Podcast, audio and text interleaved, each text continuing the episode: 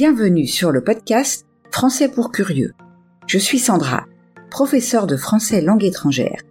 Et ici, je vous parlerai des aspects intéressants, divertissants ou même étranges des cultures françaises et francophones.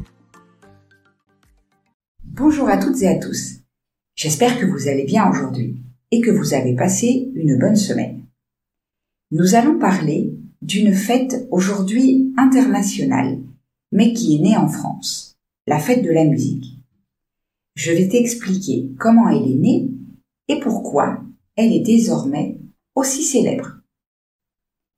Comme d'habitude, un peu de vocabulaire utile pour mieux comprendre l'épisode. Rendre à César ce qui appartient à César. C'est une locution verbale qui signifie rendre le mérite d'une chose à son véritable auteur. Le solstice, c'est l'époque de l'année où le soleil atteint sa plus forte déclination boréale ou australe. En fait, il s'agit du premier jour de l'été ou de l'hiver. Promouvoir, c'est mettre quelque chose en avant, être cantonné à, c'est limiter quelqu'un à une certaine activité. Un débordement, c'est le fait pour quelqu'un d'être dépassé dans son action.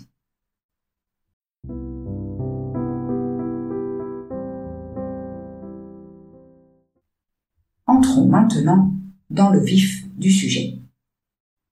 La fête de la musique est une célébration annuelle de la musique qui a lieu le 21 juin dans de nombreux pays à travers le monde. Elle a été créée en France en 1982 par le ministre de la Culture de l'époque, Jack Lang, et Maurice Fleuret, directeur de la musique au ministère.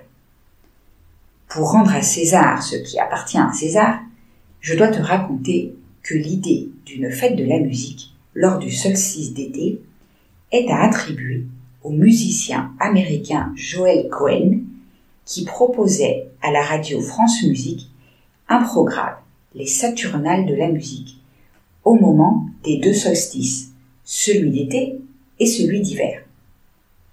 L'idée de la fête de la musique est née d'un constat simple. La musique est présente dans notre vie quotidienne, mais elle n'est pas toujours mise en valeur et célébrée comme elle le mérite. Jack Lang et Maurice Fleuret ont donc proposé de créer une journée consacrée à la musique pour permettre aux musiciens amateurs et professionnels de se produire dans les rues et les places publiques et pour offrir au public l'occasion de découvrir de nouveaux talents et de participer à des événements musicaux gratuits la première édition de la fête de la musique a lieu le 21 juin 1982, jour du solstice d'été. Le 21 juin a été choisi car il s'agit du jour le plus long de l'année ou de la nuit la plus courte si on souhaite le voir sous un angle différent. Elle a été un succès immédiat avec des milliers de musiciens qui se sont produits dans les rues et les places de Paris et d'autres villes de France.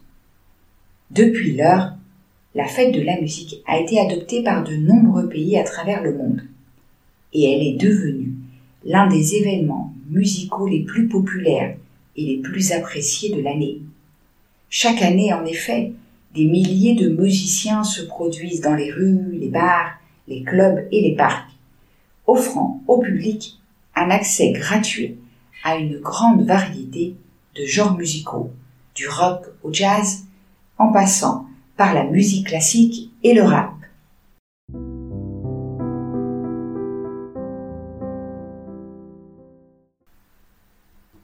Mais quels sont les objectifs de la fête de la musique? Son objectif premier est bien sûr de promouvoir la musique. Le slogan Fête de la musique, qui signifie créer de la musique, est un jeu de mots homophone avec le mot fête. C'est évidemment possible en français grâce aux homophones, puisqu'ici on utilise à la fois la fête, la célébration, et la deuxième personne du pluriel du verbe faire. Cette fête permet au public de découvrir de nouveaux talents musicaux et de participer à des concerts gratuits dans les rues. Elle encourage la pratique musicale et offre une opportunité aux musiciens amateurs de se produire en public. Ce n'est pas toujours facile. Elle promeut la diversité musicale en présentant différents genres et en valorisant les traditions culturelles locales. Et enfin, elle crée une atmosphère festive et conviviale dans les villes et les villages où ont lieu les festivités.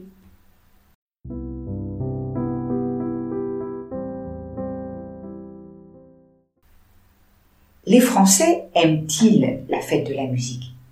Eh bien oui. Selon les statistiques de l'INSEE, c'est l'Institut national des statistiques et études économiques, 97% d'entre eux connaissent cette fête. En outre, quasiment 80% y a participé au moins une fois. Un des aspects importants de cette célébration est qu'il s'agit d'une fête populaire qui permet à tous d'assister à des concerts de tout type de musique. Toutes les classes sociales peuvent ainsi écouter des genres de musique qu'elles n'écoutent peut-être pas d'habitude. Par ailleurs, elle a permis à certains genres de devenir plus populaires, comme le rap ou la techno, en sortant de la niche dans laquelle ils étaient cantonnés. En outre, chaque année, de nombreuses villes et de nombreux villages organisent des événements pour célébrer cette fête et offrir une scène aux musiciens locaux. Cela permet aux habitants de se sentir plus proches de leur municipalité.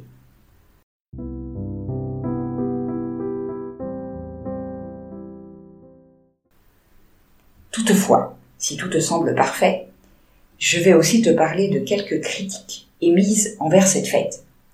Effectivement, malgré son succès, la fête de la musique a également été la cible de certaines critiques au fil des années.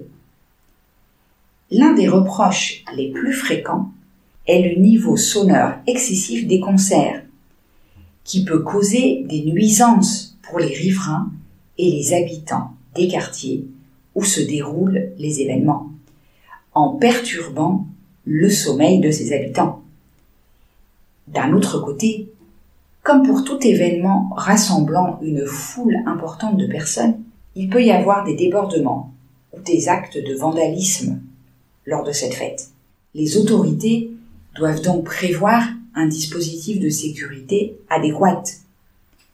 De plus, certains reprochent également à la fête de la musique de ne pas offrir une scène équitable, une scène juste à tous les artistes, avec une sélection qui favorise souvent les musiciens professionnels ou déjà établis, au détriment des artistes locaux ou émergents. D'autres critiques estiment que la fête de la musique manque de diversité en termes de genres musicaux représentés, avec une dominance de la musique populaire ou commerciale, au détriment de genres moins connus ou marginalisés.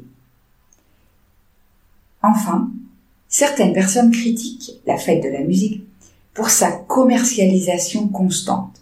Des marques, des entreprises ou des sponsors peuvent chercher à profiter de la fête pour faire leur publicité, ce qui peut être considéré comme une forme de récupération de l'événement.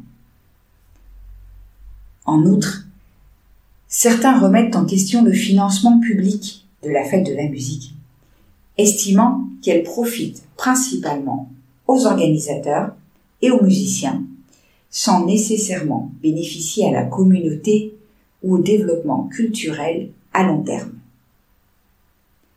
Ces critiques soulignent les défis auxquels les organisateurs de la fête de la musique doivent faire face pour maintenir l'événement pertinent et attrayant pour un public large et diversifié.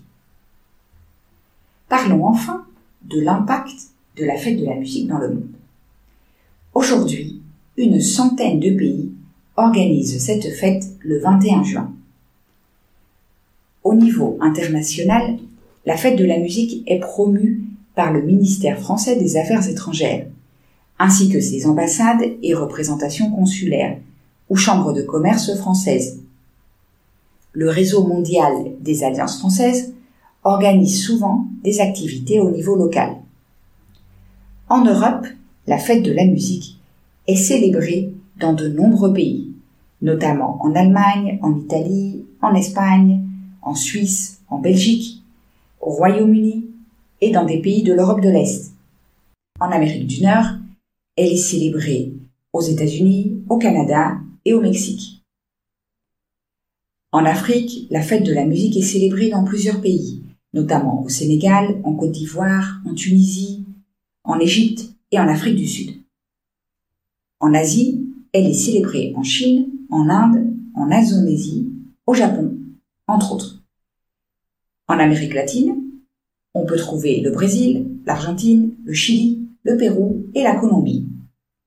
Et enfin, en Océanie, elle est célébrée en Australie et en Nouvelle-Zélande.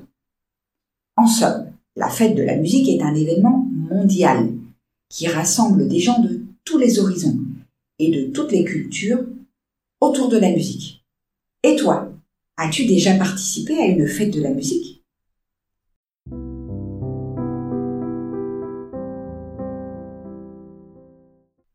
Et voilà, nous arrivons au terme de l'épisode d'aujourd'hui. Merci d'avoir écouté ce podcast jusqu'au bout. J'espère que tu as aimé ce que tu as entendu. Si c'est le cas, je t'invite à laisser un message sur ta plateforme d'écoute préférée et à partager l'épisode autour de toi.